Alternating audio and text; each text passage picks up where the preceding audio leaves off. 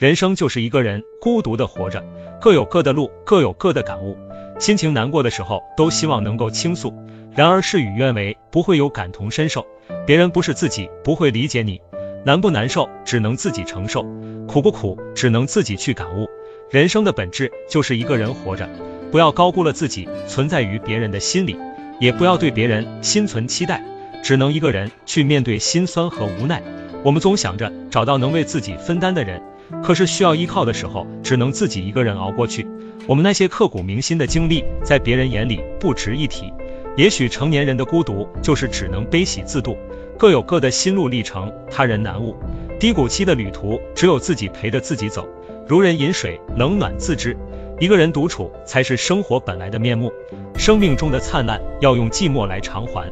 一个人的成熟，是学会与自己和平相处。孤独以前是迷茫，孤独过后是成长。加油吧，一个人走。